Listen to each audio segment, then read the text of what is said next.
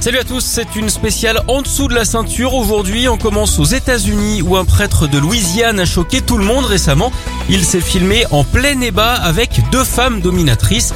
Pour couronner le tout, il faisait sa petite affaire au beau milieu de son église. Visiblement, il s'était trompé d'hôtel. Alors à sa décharge, permettez-moi l'expression, c'est un homme qui a passé sa vie à adorer les saints, mais là quand même, ça va trop loin si on peut dire. Visiblement pour cet homme d'église, seules les voies du Seigneur sont impénétrables.